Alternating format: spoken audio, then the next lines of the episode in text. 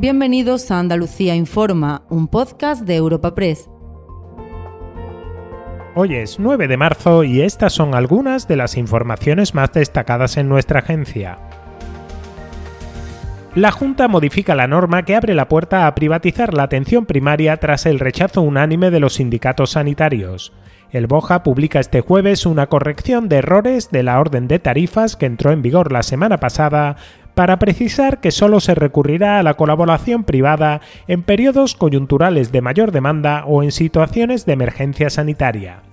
El presidente de la Junta, Juanma Moreno, justifica esta precisión en la necesidad de parar lo que considera un bulo propagado por el PSOE acerca de la supuesta intención de su gobierno de privatizar la sanidad pública. Nosotros lo que hemos hecho, en vista de que estamos a 80 días de unas elecciones y lo que está buscando el Partido Socialista desesperadamente es lo de siempre, lo que llevan diciendo 40 años, que es que vamos a privatizar la sanidad.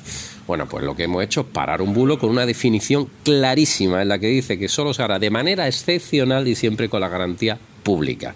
Aquí nadie nunca va a privatizar nada por una razón, porque viene nuestro estatuto de autonomía, porque es una ley que nosotros tenemos y porque este gobierno, mientras yo sea presidente de la Junta de Andalucía, ningún andaluz va a pagar un céntimo de euro por la sanidad pública universal. Ninguno.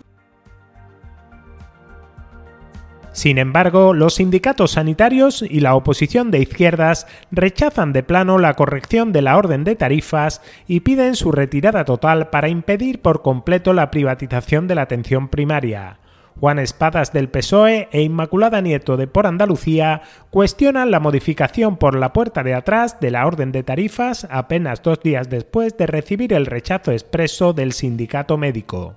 Los más contundentes en su oposición han sido Comisiones Obreras, UGT y CESIF, que hablan de chapuza insuficiente en un burdo intento de frenar el rechazo social a la medida. Así de claro lo expresa Antonio Macías, de UGT. El, mayor mandatario de este gobierno debería de ir a la Consejería de Salud y decirle, vamos a ver, ¿pero qué, estáis haciendo? ¿Pensáis que la gente es gilipollas directamente? ¿Que sacáis una corrección de errores para mantener exactamente lo mismo? Con la excusa de que solamente es en caso de si hay una emergencia, se hace eso y cualquier otra cosa, porque lo hemos visto desgraciadamente muy recientemente con el tema de la pandemia. No me diga usted que es que mantiene lo mismo, o sea, y lo venden como un éxito, de verdad que es que tienen la cara dura como, como que.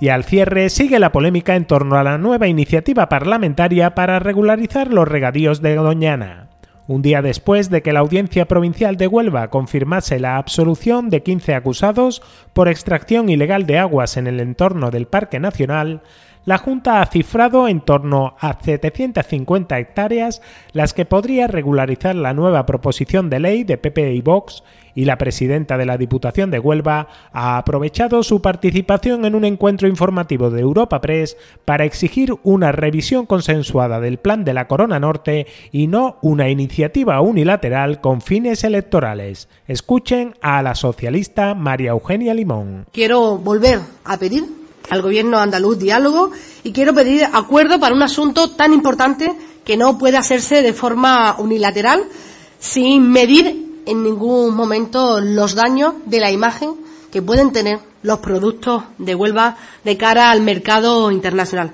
Queremos que se revise el plan, y lo hemos dicho alto y claro, pero queremos que se haga con todas las garantías jurídicas y, sobre todo, con el acuerdo entre las administraciones y no solamente con una intención electoral y que después se deje guardado en un cajón.